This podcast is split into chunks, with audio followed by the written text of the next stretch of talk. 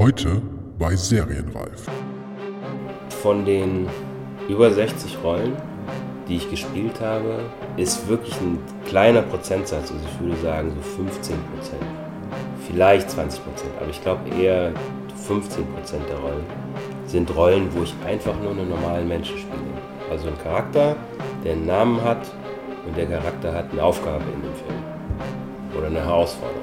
In dem Rest der Angebote bin ich vielleicht teilweise ein Charakter, aber immer in erster Linie der andere.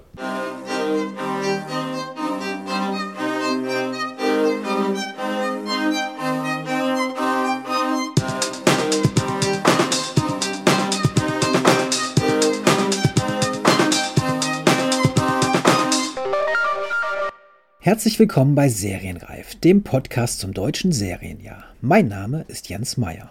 Als die Schauspielerin Viola Davis im Jahr 2015 als erste schwarze Hauptdarstellerin einen Emmy, also den wichtigsten Fernsehpreis der USA, gewann, hat sie in ihrer Dankesrede einen entscheidenden Satz formuliert, nämlich Das Einzige, was Women of Color von allen anderen trennt, sind Gelegenheiten. Statt Gelegenheiten könnte man auch Chancen übersetzen. Sie meinte jedenfalls damit, dass es erst einmal Haupt- oder auch tolle Nebenrollen für sie geben muss, damit sie darin brillieren und mitreißen können.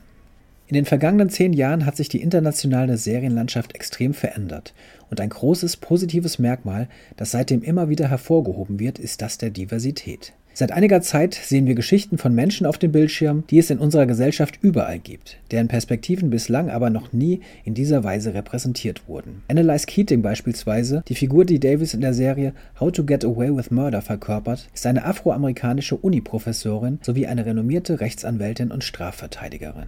Sie ist ein besonders erfolgreiches Beispiel. In anderen populären Serien wie Orange is the New Black, Master of None, Dear White People, Blackish, The Night Of oder Atlanta sehen wir plötzlich auch Figuren und Ensembles, die sich von den Normen für Identifikationsfiguren in der Mainstream-Welt der Medien unterscheiden. Und das ist ein entscheidender Baustein für den weltweiten Erfolg dieser neuen Serien, die mittlerweile ja auch den deutschen Markt angesteckt und hierzulande einen Serienboom ausgelöst haben.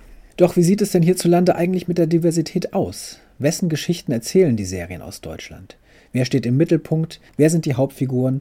Und welches Gesellschaftsbild vermitteln sie? Tyron Ricketts arbeitet seit einem Vierteljahrhundert im deutschen Showbusiness.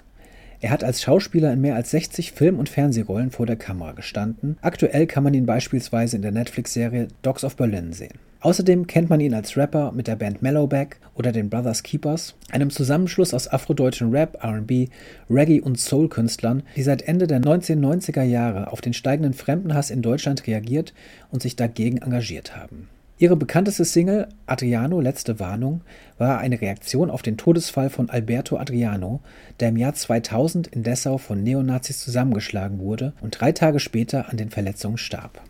Ricketts hat im letzten Jahr die Produktionsfirma Pentertainment gegründet, die es sich zum Ziel gesetzt hat, Diversität als Normalität im deutschen Fernsehen, Streaming und Filmmarkt zu etablieren und People of Color unabhängig von ihrer Hautfarbe zum Teil der Geschichte zu machen. Weg vom Objekt hin zum Subjekt der Story. In unserem Gespräch erzählt der Sohn einer Österreicherin und eines Jamaikaners von seinen Erfahrungen als Schauspieler in Deutschland der letzten 25 Jahre und von den Chancen, die er aktuell für den Ansatz von Pentertainment sieht. Hier sind es vor allem die neuen Streamingdienste und Pay-TV-Anbieter, in die er seine Hoffnung setzt. Doch Ricketts ist es auch wichtig, eine Veränderung in der traditionellen deutschen Fernsehlandschaft zu bewirken. Deswegen kritisiert er auch die aktuelle Methode der Quotenmessung, die wiederum die inhaltliche Ausrichtung der Sender maßgeblich bestimmt und erklärt, warum diese Messung antiquiert und verzerrend ist. Es war ein tolles und wirklich aufschlussreiches Gespräch, das euch hoffentlich eine neue Perspektive auf die hiesige Serien- und vor allem Medienlandschaft gibt. Bevor es losgeht, möchte ich noch wie gewohnt auf die Möglichkeiten hinweisen, wie ihr mich und diesen Podcast mit Feedback erreichen könnt. Schreibt einfach eine Mail an mail@serienreif-podcast.de, folgt @serienreif auf Twitter oder @jens-meyer mit AY oder schaut auf der Facebook-Seite vorbei. Auf der Serienreif Steady-Seite könnt ihr den Podcast finanziell unterstützen. Viele iTunes-Sterne und Empfehlungen bei den Kommentaren helfen ebenfalls enorm. Nun aber erst einmal viel Spaß mit meinem Gespräch mit Tyron Ricketts. Herzlich willkommen, Tyron Ricketts hier im Serienreif-Podcast. Danke, dass ich dich hier besuchen darf und mit dir ein bisschen sprechen darf. Sehr gerne. Herzlich willkommen. Ich habe überlegt, wie ich, wie ich anfange, unser, unser Gespräch heute. Und es gibt so, so viele Möglichkeiten. Ich habe gedacht, okay, falle ich, fall ich direkt mit der Tür ins Haus um das, das Thema, um das es geht, oder fangen wir erstmal bei dir an, weil du auch ja wirklich eine, eine imposante äh, Biografie äh, hast, die auch schon in, in der Medienwelt äh, hinter dir liegt. Also du bist, glaube ich, das, das kann man jetzt schon mal sagen, seit 20, über 20 Jahren bist du schon irgendwo im Film und Fernsehen zu sehen, oder? Ja, 25 Jahre. 25 Jahre. Mhm. Ich habe meinen ersten Film 1994 gedreht äh, mit Lars Becker, Bunte Hunde. Hm. Und ähm, war davor eben als, als Musiker, als Rapper schon unterwegs. Und ähm, dann kam noch so eine Moderatoren-Zeit dazu, als ich bei Viva äh, eine Rap-Sendung moderiert habe, World Cup. Das war auch 1995, also ungefähr ja. Ja, 24 also bald, 24, 25. Bald, bald auf jeden Fall rundes Jubiläum, Berufsjubiläum, ja. sagt man so manchmal. Äh, ja, genau. Also das, ähm, und ich, ich würde es tatsächlich, weil ich finde, das ist schon auch nicht ganz unwichtig für das, was du jetzt planst, so äh, wo du quasi berufstechnisch da so herkommst und wenn du sagst, äh, dass du 95 angefangen hast. Diese Rap-Geschichte, glaube ich, ist auch nicht, also fand ich total interessant, da habe ich dich jetzt auch schon mal drüber reden gehört, ähm, dass du zum, zum Rap gekommen bist und da es ja auch darum geht, ähm, eine Geschichte zu erzählen ne? oder seine eigene Geschichte zu erzählen. Und das ist jetzt für das, was du äh, mit, mit Panthertainment, weil das ist das, das eigentliche Thema, um das es heute geht, deine, deine ja. Produktionsfirma Panthertainment, die du gegründet hast, glaube ich, schon entscheidend. Also dementsprechend sind die Anfänge deiner, deiner beruflichen Laufbahn schon verknüpft mit dem, was du, was du jetzt machst. Kannst du vielleicht einmal kurz, kurz erzählen, ähm, tatsächlich, wie du, wie du zum, zum Rap gekommen bist und was der für, was der für dich bedeutet hat? Es ist interessant, dass du den, den Zusammenhang ähm, herstellst, weil tatsächlich ist mir jetzt in den letzten Tagen ähm, selbst auch nochmal der, der Zusammenhang klar geworden zwischen äh, der Rap-Zeit damals und der Situation jetzt. Ähm, und das hat auch damit zu tun, wie ich zu Rap eigentlich gekommen bin. Also als ich jung war, ich bin 1973 geboren worden in Österreich, bin dann mit sechs Jahren nach Deutschland gezogen. Und in meiner Jugend hatte ich als schwarzer Mensch, also mein Papa kommt aus Jamaika, meine Mutter ist Österreicherin, das heißt, ich bin halb schwarz und halb weiß, werde aber als schwarzer Mensch äh, gesehen. Und zu dieser Zeit gab es für mich als, als junger Mensch keine Vorbilder in den Medien. Also es gab drei schwarze Menschen. Das war Roberto Blanco mit ein bisschen Spaß muss sein. Äh, das war Eddie Murphy, der komisch übersetzt war. Hey Alter, das müsst ihr euch angucken. Obwohl Eddie Murphy eigentlich eine ganz normale tiefe Stimme hat in Wirklichkeit auf Englisch. Und es gab halt Kyle Lewis, also Sportler. So, das waren die einzigen Vorbilder. Und als ich dann so mit 12, 13, glaube ich, zum ersten Mal Rapmusik ähm, erfahren habe, das gab es ja nicht im Fernsehen, aber über einen Kumpel, der hatte dann ein Tape und dann hatte der eine hatte eine Videokassette, wo dann irgendwie so Breakdance-Videos zu sehen waren, war es das erste Mal, dass ich andere schwarze Menschen gesehen habe, die was Kraftvolles, Positives machen, die ihre eigene Stimme haben und die ihre eigene Geschichte erzählen. Und das hat mich sofort wie, wie ein Blitzschlag, hat mich das getroffen und mir war klar, ich will das auch machen. Und dann habe ich halt relativ früh, so mit 13, 14 schon angefangen, selber zu rappen. Ich konnte nicht gut Englisch, habe dann versucht, irgendwas nach, nachzurappen. Es gab noch keinen Deutschrap zu dem Zeitpunkt. Und ähm, aus dieser Begeisterung habe ich dann irgendwann selber angefangen, eben professionell äh, Rapper zu sein. Und habe dadurch eben auch äh, meine Sendung damals äh, bei, bei Viva bekommen. Also ich hatte erst ein Angebot bei äh, MTV eine Sendung zu machen, aber die haben sich zu lange Zeit gelassen. Mhm.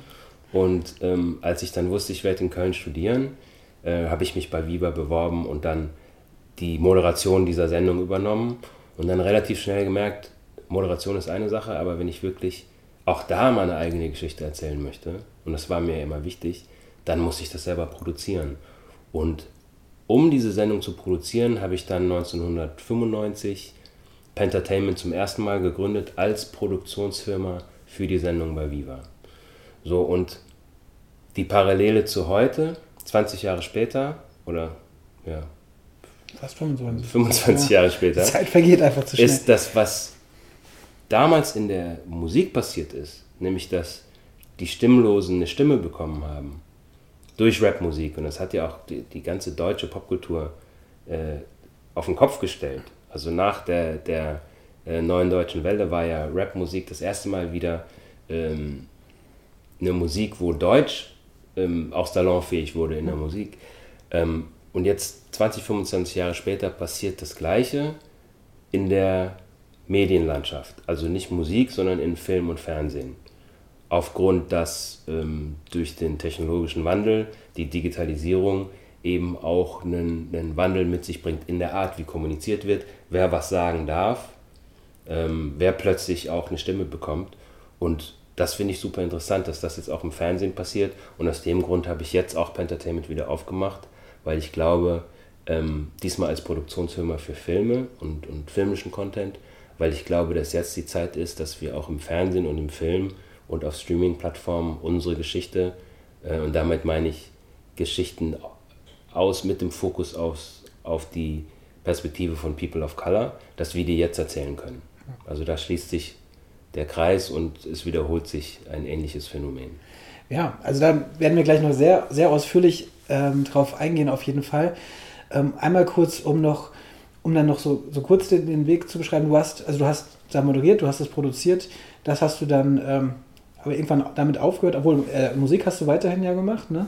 Als Mellow, Mellow Back war die Band und die, glaube ich, mindestens sehr viele kennen, weil das Album, glaube ich, auch sehr viel verkauft wurde vom Freundeskreis-Album mhm. auf dem ähm, Esperanto-Album, ne? Wart, wart ihr auch dabei? Ähm, warst du da nicht dabei? Ja, wir haben halt eine, eine, äh, eine Kollaboration gemacht mit Freundeskreis. Äh, das war eben Tabula Rasa, genau. so einer der, der ersten richtigen Rap-Hits, die Deutschland hatte. Das war auf unserem Album, aber das war zu der Zeit, wo Esperanto äh, rauskam. War es nicht auch auf deren Album? Ich ähm, ja, ich glaube, da gab es einen Remix und so, dann, okay. dann, hat Max dann irgendwann ähm, Tabula Rasa 2 gemacht. Ach so, okay. Ja, okay aber das, das war so alles in der Zeit. Okay, ich will jetzt gar nicht, dann will ich ja. nicht irgendwas ver, ver, äh, vermischen. Genau, aber und, und, dann auf jeden Fall auch später, was man ja auch kennt, war ähm, Brothers Keepers. Mhm. Äh, die Band, äh, äh ja doch, Zusammenschluss, ne, mhm. eigentlich von ganz vielen, von ganz vielen Rappern äh, die mit dem, mit dem Song Letzte Warnung, das war eigentlich der, der, der dann ja ähm, auch der erste, glaube ich. Mhm. Der es gab insgesamt zwei Alben dann mhm. von Brothers Keepers. Ähm, Adriano, Letzte Warnung, hat auf jeden Fall am meisten Staub aufgewirbelt. Dann hatten wir noch eine Single bereit und sind halt viel durch äh, auf Festivals äh, unterwegs gewesen, durch Schulen, ähm, Schultouren gemacht im Osten und da einfach ein bisschen politisch darauf aufmerksam gemacht, dass da was schlummerte, was ja die Politik zu dem. Zeitpunkt noch nicht so richtig wahrhaben oder wenn wahrhaben, dann zumindest es nicht zugeben wollte. Und wenn, man, ja. Ja, wenn man von Kreisen spricht, die sich jetzt gerade schließen, auch mhm. nicht nur im Positiven leider. Ähm, aber okay, also das war, und du hast aber halt eben auch äh, als, als Schauspieler dann vor allen Dingen auch äh, angefangen zu arbeiten. Du hast eben äh, mir auch erzählt, der erste Film, Lars Becker, Bunte Hunde. Ähm, ich habe ich hab mal geguckt, ich kann, man konnte, du hast echt, echt eine lange Filmografie. Ich habe noch gesehen, okay, du hast auch bei Knock on Heaven's Door, Knock on Heaven's Door mitgespielt, und zwar im zweiten Zivilpolizist. Mhm. Ich sehe ich bei der IMDb, ich weiß nicht genau. Ich nehme an, die Rolle war jetzt nicht wahnsinnig groß. Nee, die war witzig. Das war halt, äh, aber Till, also bei Bunte Hunde, bei meinem ersten Film, das war eine hochgradige Besetzung. Also da hat Till Schweiger mitgespielt und Peter Lohmeier, Ralf Herford. Da waren richtig gute Leute. Und da ging gerade die Karriere von Till Schweiger los und der war immer loyal zu den Leuten, mit denen er gearbeitet hat. Und er hat mich dann eben bei Knock on Heaven's Door in so einer kleinen Rolle besetzt und dann äh, bei ähm, Barfuß hatte ich noch eine kleine Rolle. Ja. ja. Und dann habe ich jetzt im Laufe der Zeit also über 60 Filme gedreht, äh, national und teilweise auch internationale. Ähm, ja, halt in den verschiedensten Rollen, mal größer, mal kleiner. Wie es halt so ist, der Schauspieler. Genau, also ja, alles dabei, auch, auch natürlich so klassische deutsche Serien dabei, sowas Soko hast du auch, also da sogar mehr, ne? Du hast, mhm. was war das, Soko Leipzig? Ja, ja bei Soko Leipzig war ich äh, dreieinhalb Jahre, fast vier Jahre lang Kommissar. Ja. Ähm, das war auf jeden Fall für mich ähm, ein wichtiger Schritt, weil ich da sehr, sehr viel Erfahrung vor der Kamera sammeln durfte. Ich habe ja keine Schauspielausbildung gemacht, ich bin tatsächlich reingerutscht über den Rap, habe auch am Anfang mich eigentlich nur selbst mehr oder weniger dargestellt und habe aber dann gemerkt, okay, ohne Handwerk geht es nicht. Habe dann viele Workshops gemacht, aber ich war nie auf einer Schauspielschule. Und bei Soko Leipzig, also der Jörg Winger, äh, war da zu dem Zeitpunkt mutig genug, mich in eine normale Rolle äh, zu integrieren. äh, wo es nicht darum geht, dass ich eben ein schwarzer Mensch bin, sondern wo ich einfach nur ein Schauspieler war. Und das hat mir auf jeden Fall schauspielerisch geholfen und hat mir auch geholfen, äh, im, im Markt ähm, als ernstzunehmender Schauspieler ähm, gesehen zu werden und anerkannt zu werden. Zuletzt dann ja äh, die, die größere Sache, wo die jetzt hierzulande, oder nicht nur hierzulande natürlich wahrgenommen wurde, äh, Netflix äh, Dogs of Berlin ähm, hast du auch mitgespielt. Jetzt muss ich nochmal, genau, du warst, ähm, du hast der Vater von dem Fußballstar. Ne? Mhm. Ähm, genau, auch eine Rolle, die zumindest, ich weiß nicht wie viele Folgen, so die Hälfte der Folgen oder so war es auf jeden Fall äh, dabei. Das sozusagen dann jetzt also die letzte, das letzte, was man glaube ich sehen konnte zumindest, ne, was so gelaufen ist. Ja, also es ist ja immer noch äh, auf Ja, Netflix. ja, ich habe jetzt noch letztes Jahr eine ganz schöne Rolle gespielt mit äh, Jan-Josef Liefers bei Wernau.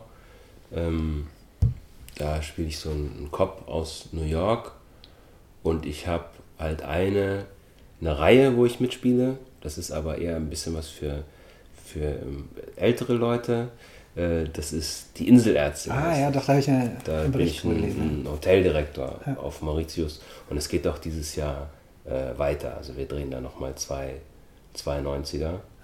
Also es läuft ganz gut gerade. Ja, eigentlich ganz gut an. Trotzdem ähm, hast du ja die, eine, eine Produktionsfirma jetzt gegründet, die, ähm, du hast es, ich kann das jetzt hier gerade auch, auch äh, sehen, äh, Diversität als Normalität, als sozusagen Überschrift auch, auch hat. Das heißt, es geht, ähm, es geht schon darum, eben, äh, du, hast, du hast es eben schon gesagt, äh, People of Color, also eben nicht Weiße oder wie man es erklärt, mehr in, ähm, in Roll, also überhaupt in, in, in sichtbar zu machen, ne? in, in Medien und so, beziehungsweise in Filmen und, und Fernsehen. Und ich äh, weiß, es war jetzt sehr, sehr holprig erklärt, das machen wir auch jetzt gleich noch besser, aber ähm, geht es vor allen Dingen darum, hat es auch was damit zu tun mit deiner Zufriedenheit oder Unzufriedenheit mit den Rollenangeboten, die du bekommen hast? Also hat, ist das auch so ein, so ein Resultat aus dem, der Erfahrung als Schauspieler? Ja, auf jeden Fall.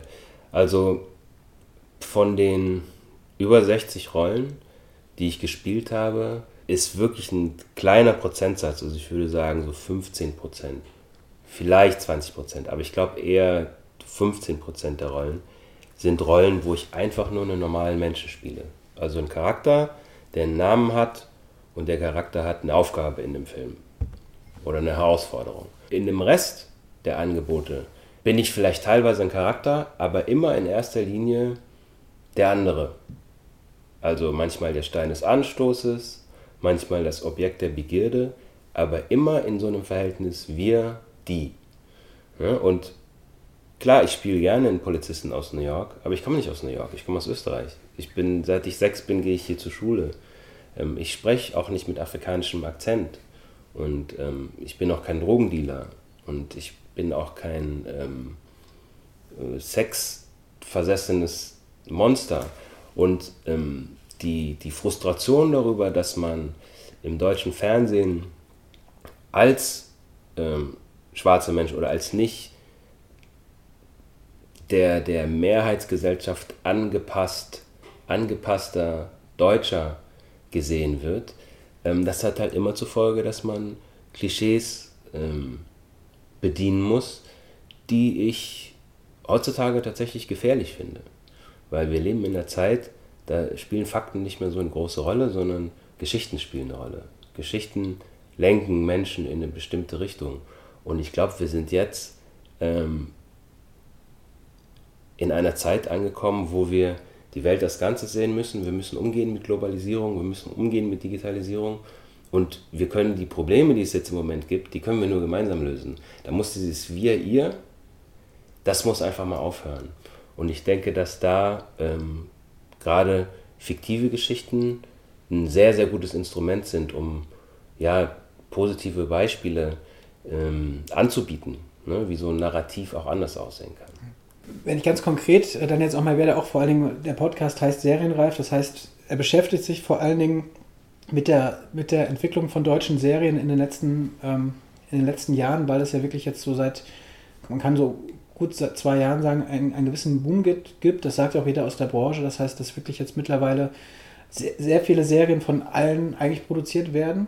Ähm, es gab, gibt die neuen Player natürlich. Netflix war schon offensichtlich ein Stein äh, des Anstoßes, als die 2014 auch hier in, in, Deutschland online sozusagen gegen an den Markt gingen und auch angekündigt haben, deutsche ähm, Produktionen machen zu wollen. Äh, genauso wie dann Amazon äh, hinterherkam. Ähm, Sky hat dann angekündigt, äh, auch Eigenproduktion zu machen. Das heißt, es gibt einen großen Pay-TV- und Streaming-Video-on-Demand-Markt. Und mittlerweile ist es ja auch so, dass ähm, die öffentlich-rechtlichen Sender ähm, auch sehr dahinterher sind, ähm, Serienproduktionen zu machen. Es gibt bekannte, also Babylon Berlin ist natürlich eine der bekanntesten, weil sie in Zusammenarbeit zwischen Sky und, und der ARD auch war. Ähm, und da gab es jetzt einige große Serien, die wahrgenommen werden. Und um den langen Bogen zu spannen, ähm, einer der großen Vorteile, oder über das viel gesprochen wurde bei US-Serien, lange Zeit wurde gesagt, warum haben wir nicht solche Serien wie jetzt gerade in den USA, später auch in Skandinavien und so weiter, aber bleiben wir mal bei den USA. Äh, einer der großen Vorteile, das Besondere dieser Serien war, wurde oft auch die Diversität genannt tatsächlich. Das heißt, die Geschichten, äh, es hat sich auch entwickelt, es war nicht von Anfang an so, aber wurden eben auch aus anderen Perspektiven erzählt. Nicht immer nur der, äh, wie sagt man denn, heteronormative weiße Mann sozusagen. Mhm. Plötzlich kamen ganz viele, ein aktuelles Beispiel ist vielleicht Atlanta, diese Serie, die wahnsinnig erfolgreich ist. Es gibt auch wirklich, auch vor allen Dingen durch Netflix und, und viele neue, neue Player, ganz viele äh, Geschichten. Und wenn ich mich dann jetzt, jetzt umgucke und gucke, was in den letzten zwei Jahren in Deutschland so an, auch an diesen großen Serien ähm, gekommen ist, sehe ich da nicht, noch nicht so viel. Auch das, was angekündigt wird, bislang so, was wird ja wahnsinnig viel immer angekündigt, ähm, ist das schon noch, wenn man danach geht, okay, weibliche Hauptfiguren gibt es jetzt dann schon häufiger, äh, aber eben, wenn man da darüber hinausgeht, ist das noch sehr, sehr, ähm, sehr wenig, finde ich. Also ein, als einziges Beispiel würde ich jetzt, fällt mir jetzt vier Blogs ein, die ne, vor allen Dingen für die, für, für die Darsteller ist es auf jeden Fall so, aber das ist natürlich auch eine Gangsterwelt. Also du sagst, es ist jetzt keine Welt, wie du sie beschrieben hast, eine Welt, in der das Normalität ist. Mhm. Und sonst fällt mir jetzt erstmal schon mal erstmal gar nicht so viel ein. Ähm, das heißt, das fehlt mir und deswegen bin ich auch auf dich aufmerksam geworden, weil ich dachte, okay, ja, ähm, wir wollen doch, wir haben doch jetzt diesen Boom, um auch andere äh, Geschichten zu hören. Yeah. Also fällt, erstens fällt dir was ein dazu auch? Also hast du noch positive Beispiele oder andere Beispiele, wo das der Fall ist? Und ansonsten äh, kannst du gerne äh, diese lang formulierte Nichtfrage äh, kommentieren. Ja. Ähm, ja, wie soll ich das sagen? Also wir kommen halt hier im, in Deutschland von einem Markt, der aus bestimmten systemimmanenten Gründen Diversität bis jetzt eigentlich kategorisch ausgeschlossen hat. Ähm, der deutsche Fernsehzuschauer ist überwiegend alt. Der Durchschnitt ist, glaube ich, 44 generell. Äh, Öffentlich-rechtliche ARD, ZDF liegen so um die 60. Ähm, und die Politik, wie bis jetzt hier Filme gemacht wurden, äh, die ist sehr stark ähm, beschränkt durch die Art und Weise, wie in Deutschland Qualität gemessen wird. Das gilt für Fernsehen, aber es gilt auch für Kinoproduktionen, weil die meisten Kinoproduktionen auch einen Sender als Co-Produzenten haben. Und die Art, wie in Deutschland Qualität gemessen wird, ist eine antiquierte Einschaltquote, äh, in der an 5500 Haushalten, bei denen der Hauptverdiener muttersprachlich Deutsch sein muss, äh, hauptsächlich am Erstfernsehgerät gemessen wird. Und dann kommen noch, ich glaube, 48 Stunden Mediathek nach Erstausstrahlung dazu. Und ich habe mich lange mit der GfK und AGF auseinandergesetzt und habe die mit der These konfrontiert, ähm, wenn jetzt tatsächlich hauptsächlich am Erstfernsehgerät gemessen wird in diesen Haushalten, wie viele 16-Jährige kommen denn um 8 ins Wohnzimmer und sagen, Leute, heute gucken wir, äh, was ich sehen will. Also meine These war, das ist äh, eine total verzerrte ähm, Art und Weise, Qualität zu messen und dass daraus entsteht ein Nadelöhr für Innovation zum einen und zum anderen für Diversität.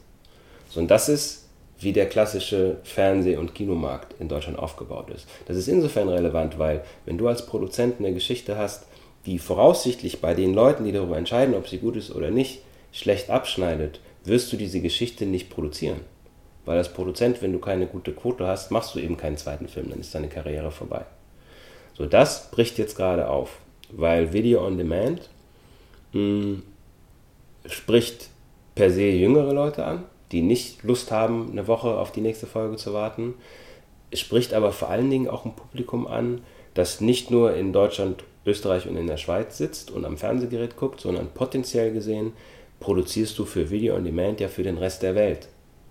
Und wenn sich ein Engländer unser Programm angucken muss, wo nur äh, weiße Gesichter rumlaufen, so wie in den 60er Jahren, und der die tatsächliche Realität und der tatsächliche demografische Wandel, den wir in Deutschland haben, gar nicht abgebildet ist in, dem, in, den, in den Programmen, dann ist es natürlich auch langweilig. Und das ist, das ist neu. So Video on Demand produziert potenziell für den internationalen Markt und da muss man eben andere Geschichten erzählen, andere Perspektiven erzählen, andere Gesichter einsetzen. Das geht aber jetzt gerade erst los. Das heißt, die etablierten Produktionsfirmen, die auch jetzt für Video on Demand produzieren, kommen ja trotzdem aus einem Markt, wo das gar keinen Sinn gemacht hat. Und darum glaube ich, ähm, dauert das von der Entwicklung ein bisschen länger. Man sieht ja schon mehr. So, du hast Four Blocks gerade genannt, wenn du dir Bad Banks anguckst.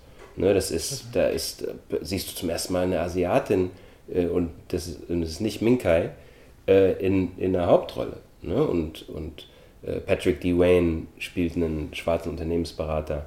Das ist ja schon mal, das hätte es ja vor zehn Jahren gar nicht gegeben. Ne? Dogs of Berlin ist ähm, äh, multikultureller äh, besetzt, da sind People of Color zu sehen. Also ein Wandel ist in Sicht, aber ein großes altes Schiff äh, in eine neue Richtung zu lenken, das dauert halt ein bisschen. Und ich glaube, da werden die nächsten fünf, sechs Jahre auf jeden Fall interessant sein, zu sehen, wie sich da die, die, das alte klassische Fernsehen ausrichtet, wie Video on Demand, wie die Streamingdienste darauf eingehen. Ich bin sehr zuversichtlich, dass sich da viel verändern wird, dass wir tolle neue Geschichten aus neuen Perspektiven erzählen können, eben wo People of Color nicht nur das ähm, Objekt sind, das beobachtet wird, sondern eben auch das Subjekt sind. Und aus dem Grund habe ich ja auch jetzt die Entscheidung getroffen, Pentertainment wieder aufzumachen. Das hast du ähm, letztes Jahr, glaube ich, dann ähm, wieder ja, äh, ne, neu aufgemacht, wie du es formuliert hast. Du hast ja auf, auf, auf der Seite von Pentatime sind ja auch schon so ein paar, paar Projekte äh, zu sehen, an denen, ähm, an denen ihr wahrscheinlich arbeitet, die in, der Entwicklung sind. Das heißt, da sind ein paar Serien dabei, ein paar Filme, ähm, ein paar andere Sachen auch online. Bleiben wir mal bei den, vor allen Dingen jetzt vielleicht bei den, bei den Serien, aber können die Filme auch jederzeit mit reinbringen da geht es eben ja schon darum, also ich, ich hatte es mir mal hier so, zumindest mal, damit ich mir ungefähr merke, eins war äh, ein Sachse, heißt das, das erste, was aufgezeigt äh, wird, das ist ein, äh, der erste schwarze Polizist in Ostdeutschland. Äh, der Park ist eine andere, ähm, The Break war noch die, die dritte, das sind drei, drei Serienformate. Was würdest du sagen, unterscheidet diese äh, Serien von, von, von anderen, die wir aktuell sehen? Also in erster Linie äh, der große Unterschied, und das ist eigentlich das Kriterium, was mich interessiert auch bei Pentertainment, was ich eben schon kurz angemerkt habe. Äh, bei allen Serien, also bei The Break ist es nochmal ein bisschen anders, aber also bei der Park und bei An Sachse ist eben der Protagonist nicht ein weißer älterer Mann oder nicht ein, ein weißer von der Mehrheitsgesellschaft als typisch deutsch aussehender äh, Mensch, sondern es ist in beiden Fällen ist es halt ein Afrodeutscher. Und der spielt die Hauptrolle. Und der geht genauso durch seine die Herausforderungen und der geht, trifft genauso auf Widerstände, wie das normalerweise auch äh, ein anderer Schauspieler machen würde, aber eben aus seiner Perspektive. Und ich glaube, bei ähm, ein Sachse zum Beispiel, ähm, das ist ja eine wahre Geschichte. Das ist die Geschichte von Sam Mefire. Der war tatsächlich der erste schwarze Polizist in Ostdeutschland und hat halt ähm, nach einem langen Kampf in seiner Kindheit einfach als Teil des Ganzen anerkannt zu werden. Ne? Damals in einer sozialistischen Gesellschaft, wo zwar alle die gleichen Klamotten anhatten, aber er sah halt trotzdem anders aus. Hat das dann geschafft durch Sport und, und Disziplin und wirklich einen eisernen Willen, hat das geschafft, endlich bei der VPK 9, also bei der kasinierten Volkspolizei, angenommen zu werden und dachte halt dann, jetzt hat es geschafft, in der Mitte der Gesellschaft anzukommen. Nur dann, halbes Jahr später, fällt die Mauer Chaos bricht aus, der Kapitalismus äh, stürmt in den, in den Osten und mit dem Kapitalismus, mit der Verunsicherung, mit dem neuen System äh, blüht auch die, die politisch rechte Seite auf. Ja, war ja riesen Chaos dann äh, im Osten. Und plötzlich ähm, muss er halt wegrennen von Nazis. Und schafft es aber dann, als er sich mh, hm, dazu entscheidet, zur Bundespolizei zu gehen, und ähm, nach einer Plakatkampagne, wo sein Gesicht eben äh, unter dem, den Buchstaben ein Sachse zu sehen war, ähm, seine Karriere wirklich umzudrehen und, und seiner Karriere einen riesen Schub zu geben, nachdem der damalige Innenminister, nämlich der Eggert, ihn ähm, quasi entdeckt und protegiert und plötzlich ähm, ist Sam bei der Soko Rex, das erste Sondereinsatzkommando gegen rechts, wo er plötzlich von einem, der von Nazis wegrennt, zum, zum Nazi-Jäger wird. Und wie die Geschichte ausgeht, will ich nicht erzählen, sonst ähm, braucht man sich die, die Serie nicht mehr anzugucken. Aber was daran anders ist, wir erzählen deutsch-deutsche Geschichte, nämlich genau vor 30 Jahren, aber eben nicht aus der typischen Perspektive, sondern aus der Perspektive von ähm, jemandem, äh, der seine Geschichte noch nie erzählen konnte. Und das, das gibt dem einen ganz anderen Twist. Du siehst plötzlich Deutschland anders, du siehst Ostdeutschland anders, du siehst auch Westdeutschland anders. Und das halte ich als, als Geschichtenerzähler, als Filmemacher, halte ich das für super interessant, dass eben nicht immer die, die gleiche Story erzählt wird, sondern man kriegt einen anderen Blickwinkel. Und darum geht es ja beim Filmemachen.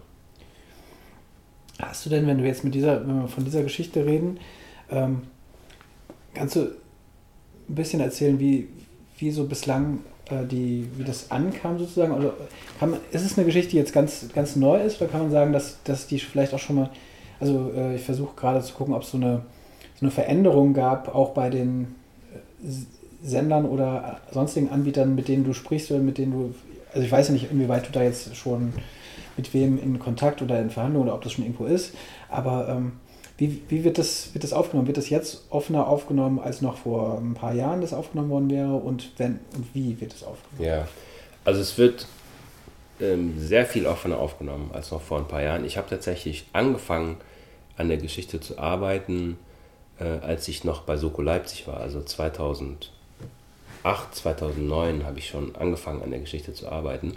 Nur der Markt war einfach nicht da dafür zu dem Zeitpunkt. Da hieß es, nee, ein schwarzer ähm, Hauptdarsteller, das, äh, das machen wir nicht. Ja? Und die, ähm, die klassischen Sender, die ja eine gewisse Erzählstruktur auch in ihren, ihren Serien hatten, wären auch, um ehrlich zu sein, gar nicht der richtige Sendeplatz gewesen. Also damals haben wir über einen Kinofilm nachgedacht. Mhm. Weil die Geschichte, so wie ich sie gerne erzählen möchte und wie sie erzählt werden muss, konntest du im klassischen Fernsehen gar nicht machen. So, das hat sich natürlich jetzt geändert. So, Serien werden anders erzählt. Gerade Video on Demand erzählt Serien sehr viel radikaler, sehr viel detailgenauer. Ähm, du musst nicht in jeder Folge eine abgeschlossene Handlung haben. Das gab es ja alles damals gar nicht. Das heißt, so der Markt öffnet sich gerade ähm, um so eine Art von Geschichten überhaupt zu erzählen. Äh, und ich merke, dass eben ähm, auch Geschichten wie Black Panther, die jetzt sehr erfolgreich sind, oder Black Clansman oder Moonlight, wo plötzlich dieses alte Klischee äh, Black Films don't travel, was ja international eigentlich war, also was so viel bedeutet wie schwarze Filme können nicht international erfolgreich sein, ähm, das verändert sich ja gerade und auch so Filme wie äh, Ziemlich beste Freunde und so weiter und so fort. Du merkst halt, das ist keine Barriere mehr, was vor zehn Jahren auf jeden Fall noch eine Barriere gewesen wäre. Also folglich, ja, da tut sich eine ganze Menge, da verändert sich eine ganze Menge. Ja, ja wenn du, wenn du ähm, Black Panther, was ja natürlich auch sehr passend für, dein, äh, für deine Produktionsfirma äh, ähm, der, der, Name ist, äh, erwähnst, ist ja auch ähm, vor ein paar Wochen, glaube ich, her, ne, wo eine neue äh, Tatortkommissarin äh, vorgestellt wurde, ähm, Florence Kasumba, die auch bei Black Panther zum Beispiel mitgespielt hat, noch, noch einige andere, äh, glaube ich, Marvel-Filme. Ich bin da ehrlich gesagt in dem Gebiet gar nicht ja, so. Ja, und auch ähm, bei Deutschland 83, also Deutschland 86. Deutschland 86. Eine große Rolle, ja. Genau, und ähm, was ja auch, ich bin, ich war ehrlich gesagt trotzdem wieder überrascht, was da für ein, also man, man sah in dieser Einführung im Tatort für mich wieder, wie, dass es, wie wenig das Normalität eben ist. Ne? Sie ist ja ein Star, sie ist ein Star und wurde deswegen, deswegen vieles wahrscheinlich leichter. Das war, glaube ich, damals mit Sibel Kekeli ähnlich. Aber da war es dann jetzt nochmal wirklich, äh, wurde sehr medial das sehr, sehr betrachtet. Was, wo ich, einerseits fand ich es zwar gut, auf der anderen Seite dachte ich, okay, man sieht einfach, wie, äh, wie, wie un, wie selten, wie unnormal das noch ist in, in, der Medienlandschaft jetzt. Aber ein gutes Beispiel, dass du, äh, genau, du sagst Deutschland 86, ich habe ein, ähm, du hast Jörg Winger schon äh, genannt, er ist ja mit Anna Winger äh, verheiratet, die beiden Deutschland 83 und 86 zusammen gemacht haben. Ich habe ein Zitat äh, von ihr, das habe ich gelesen.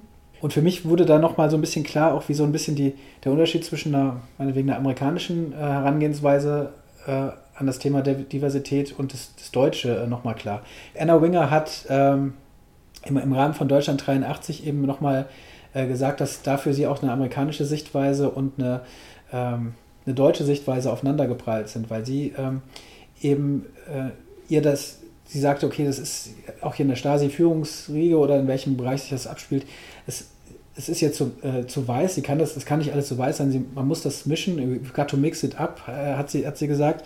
Und die, als Antwort von denen, mit denen sie da gesprochen hat, war, ja, aber 1983 waren alle weiß.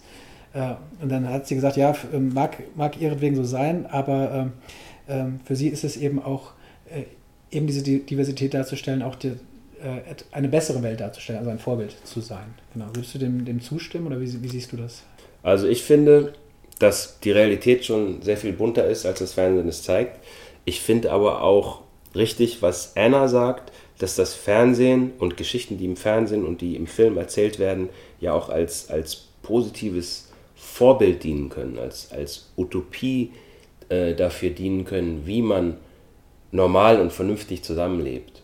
Und ich glaube, dass das auch ein bisschen die Aufgabe ist äh, des Fernsehens und von Filmen, ähm, ein Narrativ anzubieten, das zeigt, wie es sein kann. Weil im Moment äh, dominieren bei uns die negativen Sichtweisen das Narrativ. So die AfD hat den Diskurs gekapert, so alle Muslime sind böse und irgendwelche Terroristen, alle Schwarzen sind, sind Drogendealer, man möchte nicht neben Boateng leben, aus welchem Grund auch immer. So, das ist im Moment die Art, wie diskutiert wird in Deutschland. Und man kann nicht sagen, ja, nee, das ist böse, das dürft ihr nicht, das bringt aber nichts, sondern ich glaube, wir müssen einfach selbst ein anderes, positives Narrativ anbieten, damit sich der Zuschauer, äh, die, der, der normale Bürger, der sich das anguckt, das aussuchen kann, wie er es sieht.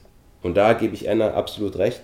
Das ist auch eine Aufgabe von Geschichtenerzählern, von Filmemachern, äh, da zu zeigen, okay, so könnte es auch laufen. Ja, ja ähm, wenn man jetzt bei Pentertainment, wir haben es gesagt, du bist noch, du hast letztes Jahr gestartet, das heißt, du bist natürlich noch im, im Aufbau de, des Ganzen. Ähm, Gerade habe ich schon mal so eine, so eine Richtung äh, geguckt, ähm, wie die Reaktionen sind. Du sagst, das ist auf jeden Fall offener, ähm, das Interesse. Kann, kannst du sagen, ähm, wieso hast du so, so, so, so einen Plan oder gibt es so ein bisschen konkrete nächste, nächste Schritte, die du so, so planst mit Pentatend? Also hast du mit Sicherheit. genau. Äh, ich, natürlich nur, was du, was du sagen kannst, mhm. was nicht, was nicht als Geschäfts... Also du musst nicht ganz konkret werden. Mhm. Aber so, hast du so ein Ziel, also zum Beispiel ähm, möglichst, ähm, weiß ich nicht, nächstes Jahr die, das erst, die, die erste Produktion äh, on air zu haben, das muss auch nicht so konkret werden. Aber wie, wie, wie gehst du so vor? Und vielleicht auch, wenn es geht, noch ein bisschen ähm, so aus deinen Gesprächen, äh, die du jetzt dann noch schon führst, nochmal so ein bisschen das äh, darzustellen, also wie, wie man dir entgegenkommt. Du hast gesagt, schon sehr offen. Mhm. Jetzt wird es auch konkreter, ohne dass du jetzt zu konkret Ja, also ich, ich kann nicht über, über ähm, ungelegte Eier, äh, möchte ich noch nicht reden, aber ich verhandle in äh, äh, zwei, drei Geschichten mit sehr äh, potenten Partnern auf jeden Fall, die sicherstellen würden, dass das Ganze qualitativ ähm, auch gut wird, wenn es gedreht wird. Das sieht sehr gut aus. Ähm, die Strategie ist, mit den äh, Video-on-Demand-Plattformen ähm, können wir unsere Geschichten so erzählen, wie sie sind, weil die suchen ja nach dem, was wir haben. Die suchen nach lokal produziertem, das aber auch international funktionieren kann. Und das haben alle unsere Geschichten. Also das ist äh, Preaching to the Choir. Ja, das, das läuft ganz gut. Mit dem klassischen Fernsehen, da ist noch so ein bisschen, ähm, so ein bisschen, ich will nicht sagen Überzeugungsarbeit, weil die Menschen sind offen, aber da muss einfach noch gemeinsam ein bisschen verhandelt werden, wie denn dieser Wandel tatsächlich vonstatten gehen kann. Weil ähm, auch wenn man in so einer Redaktionssitzung drin sitzt, da sind halt nicht viele POC-Leute. Ne? Und ich weiß auch nicht, wie sich eine Frau nachts im Parkhaus fühlt. Weil ich habe keine Angst im dunklen Parkhaus. Das heißt, ich, wenn ich eine Geschichte schreibe über eine Frau, die nachts durchs Parkhaus rennt, dann muss ich jemanden fragen, der diese Erfahrung schon gemacht hat. Und das ist so ein bisschen die Aufgabe, die eben die, die Redaktion von den klassischen Fernsehsendern ähm, vor sich haben. Die müssen überlegen, wie äh, kriegen wir das hin, unsere Geschichten ein bisschen offener zu gestalten, wie kriegen wir Sichtweisen da rein, von Leuten, ähm, die einfach äh, die Welt anders erleben als wir selbst. Und das ist ein Prozess, da sind aber viele offen. da ist äh, gerade meine Arbeit einfach mit vielen zu reden, in Einzelgesprächen. In, äh, gestern war ich in der Redaktionssitzung von der Degeto, habe mal mit denen äh, geredet, wie die sich das vorstellen. Also das ist, das ist die, die, der, zweite, der zweite Weg. Der dritte ist auch politisch ein bisschen zu schauen, dass sich was tut. Also wir versuchen gerade äh, zu schauen, ob man nicht äh, Förderungen bekommen kann, extra für Dinge, für Geschichten, äh, bei denen Diversität wichtig ist. So die Engländer haben da ein ganz interessantes äh, Prinzip. Die BFI mit der BAFTA zusammen haben so Inklusionsstandards, nennen sie das. Wir nennen das äh, ähm, die, der neue Standard Diversität als Normalität, wo zum Beispiel äh, nur Filme gefördert werden, wenn Gruppen, die normalerweise ausgeschlossen sind im Film, also äh, geschlechtsbedingt, äh, die, die Frauendiskussion haben wir ja schon in Deutschland, Alter, ethnische Herkunft, ähm, sexuelle Ausrichtung, religiöse Ausrichtung, sozioökonomischer Hintergrund und ob man Behinderung und ob man zentral oder dezentral wohnt. Das sind Gruppen, die werden ausgeschlossen. Die müssen auf drei Ebenen, nämlich vor der Kamera, hinter der Kamera und im Business, äh, muss in zwei von diesen Feldern ein Kreuzchen gemacht werden, dann wird der Film gefördert. So machen das die Engländer. Und ein Sender wie die BBC zum Beispiel hat sich freiwillig äh, verpflichtet, ähm, diese Inklusionsstandards auch für sich zu übernehmen. Das ist zum Beispiel eine Geschichte, die wir versuchen politisch auch nach vorne zu bringen. Also da rede ich mit Förderungen, da rede ich aber auch mit, mit äh, Teilen aus dem Kanzleramt. Wir sind im Gespräch mit dem äh, BKM, also mit dem äh, Kulturministerium. Ähm, Bundeszentrale für politische Bildung hat jetzt eine Veranstaltung in Paris im Mai, wo es um Diversität als Normalität geht. Ähm, mit, mit dem Medienboard Berlin-Brandenburg äh, spreche ich da im Rahmen der Republika. Also das ist so ein bisschen Lobbyarbeit, die passiert. Und ähm, auf, der, auf einer Grassroots-Ebene sind wir halt mit ganz vielen jungen Filmemachern und Filmemacherinnen im Gespräch, um einfach auch zu schauen, was gibt es denn für Geschichten? Ähm, auf welchem Stand sind die? Ist es vielleicht nur eine gute Idee? Ist es ein Exposé? Gibt es dann schon einen ausgearbeiteten Pitch? Gibt es vielleicht sogar schon ein Drehbuch?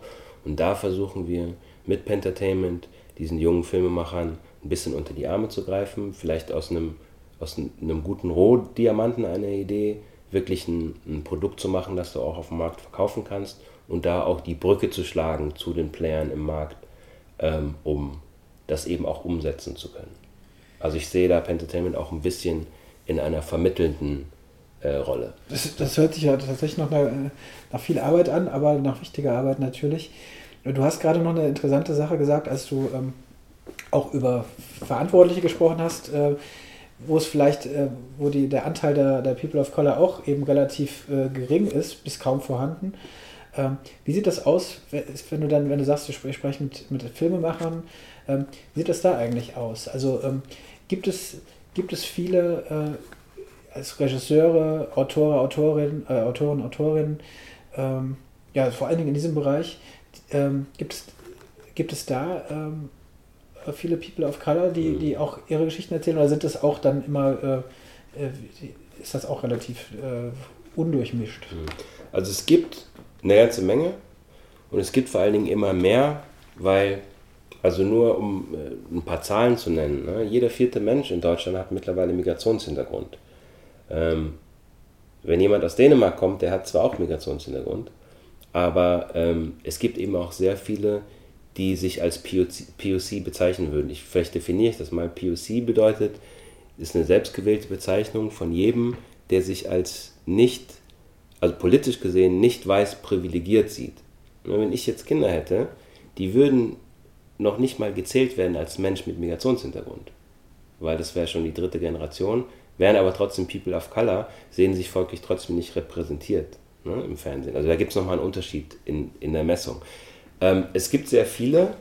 Das Problem ist, dass ein, ein bis jetzt eben äh, für POC-Menschen äh, äh, geschlossener Markt, der geht erst jetzt auf. Das heißt, von, von, der, von der Professionalität äh, wird man natürlich erst gut, wenn man schon viel gemacht hat. Und das ist ein bisschen das Problem jetzt Für Autoren, für Regisseure, für Produzenten, aber auch für Schauspieler. Wenn man nicht viel spielt, wird man auch kein guter Schauspieler. Wenn du kein guter Schauspieler bist, spielst du keine Hauptrollen. Also auch da ist es ein bisschen systemimmanent, aber ähm, das ist auch eine Frage der Zeit. Also je, je mehr äh, kleine Erfolge man hat, ähm, desto größer ist die Chance, dass die Tür wieder aufgeht für andere Leute. Und das passiert ja gerade. Also da bin ich sehr, sehr, sehr guter Dinge. Und darum auch diese vielen verschiedenen Maßnahmen, von denen ich äh, gerade gesprochen habe. Das kannst du halt nicht nur, es reicht nicht, wenn ich jetzt einen Film im Jahr mache, sondern wir müssen einfach auf allen Ebenen äh, die, die Gunst der Stunde nutzen, um da eben Positionen mitzubesetzen und mitzusprechen und mitzugestalten. Ja, ich, ähm, wo, es auch erwähnst, ich habe mir auch vor ein paar Wochen auch überlegt, äh, also ganz gesamtmedial ist das ja vielleicht auch eine Frage. Ich habe nämlich mal wirklich überlegt, welche ganz expliziten Filmkritiker oder auch TV-Kritiker, also wirklich die, die es, ähm, die, die, deren Job genau das ist, ich kenne, die äh, POCs sind. Und da sind mir ehrlich gesagt, und ich habe es auch mal so rumgefragt, ähm, auch mal per Twitter äh, so an, an Leute, bislang habe ich keine Antwort bekommen. Ähm, auch, auch das ist ja eine, Sichtweise, also wie, wie diese ähm, Filme und Serien rezipiert werden, ne? Mhm. Von, von, von wem.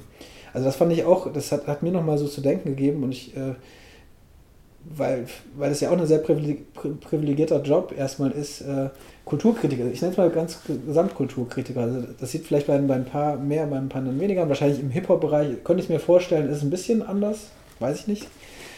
Nee, okay, also deswegen auch, auch diese, ähm, auch auf dem Gebiet ähm, ist ja, denke ich mal, noch, noch ähm, Luft nach oben. Also da könnte was passieren. Dann muss auf ganz vielen Ebenen wahrscheinlich das passieren, um das mhm. nach vorne zu treiben. Also kann sich jeder auch ein bisschen an die eigene Nase fassen, jede Branche. Ja, das, das Gute ist, hm, wie soll ich das beschreiben? Also den demografischen Wandel habe ich ja schon genannt. Ne? Also zum Beispiel in einer Stadt wie Frankfurt, das ist die erste Stadt, wo mehr Menschen mit Migrationshintergrund leben als ohne. Und wenn man sich da die Kinder anguckt, da haben 68 Prozent der Kinder haben Migrationshintergrund. Und es ist nicht nur in großen Städten so, auch auf dem Land ist die einzige Bevölkerungsgruppe, die wächst, sind Menschen mit Migrationshintergrund. Jetzt sind wir in einer Situation, wo sich die Welt gerade radikal ändert. Nämlich wir ähm, kommen aus dem Industrialisierungszeitalter und sämtliche Systeme, die wir haben, Schule, äh, äh, Verwaltung, das Unternehmen, wie es aufgebaut ist, das kommt alles aus einer Zeit, die ist 200 Jahre alt. Und jetzt treten wir ein ins Digitalisierungszeitalter. Da verändert sich alles. Da verändert sich die Art, wie kommuniziert wird, diese Kommunikationspyramide, wo oben einer steht und äh, alle müssen das machen, was er sagt. Das verändert sich. Es wird im Netzwerk kommuniziert. Menschen, die vorher nicht mitreden durften, dürfen plötzlich mitreden. Nur so äh, konnten Black Lives Matter entstehen oder ein MeToo oder der arabische Frühling äh, über Facebook oder dass Obama äh, damals äh, Präsident geworden ist. Also das entsteht alles nur durch diesen Wandel. Und mit diesem Wandel werden einfach auch ganz viele alte Strukturen, alte Machtpositionen äh, automatisch verschwinden, weil die Systeme nicht mehr, die bis jetzt bestehenden Systeme nicht mehr die notwendigen, notwendigen Antworten geben können auf die neuen Herausforderungen. Darum ist das alles eine Frage der Zeit. Es gibt diesen Spruch, die Zukunft ist schon da, sie ist nur ungleich verteilt. Und jetzt kommt die Zukunft auch zu uns. Das würde ich sagen, ist ein sehr schönes Schlusswort auf jeden Fall für unser Gespräch.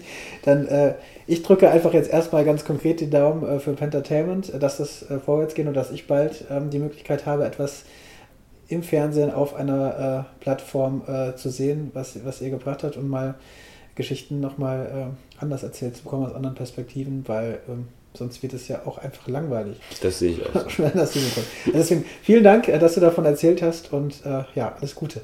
Dankeschön und schaut auch gerne auf äh, www.pentertainment.com und besucht uns auch bei Facebook und Twitter und Instagram. Und teilt schön, das ist nämlich wichtig heutzutage. Nochmals vielen herzlichen Dank an Tyron für das Gespräch.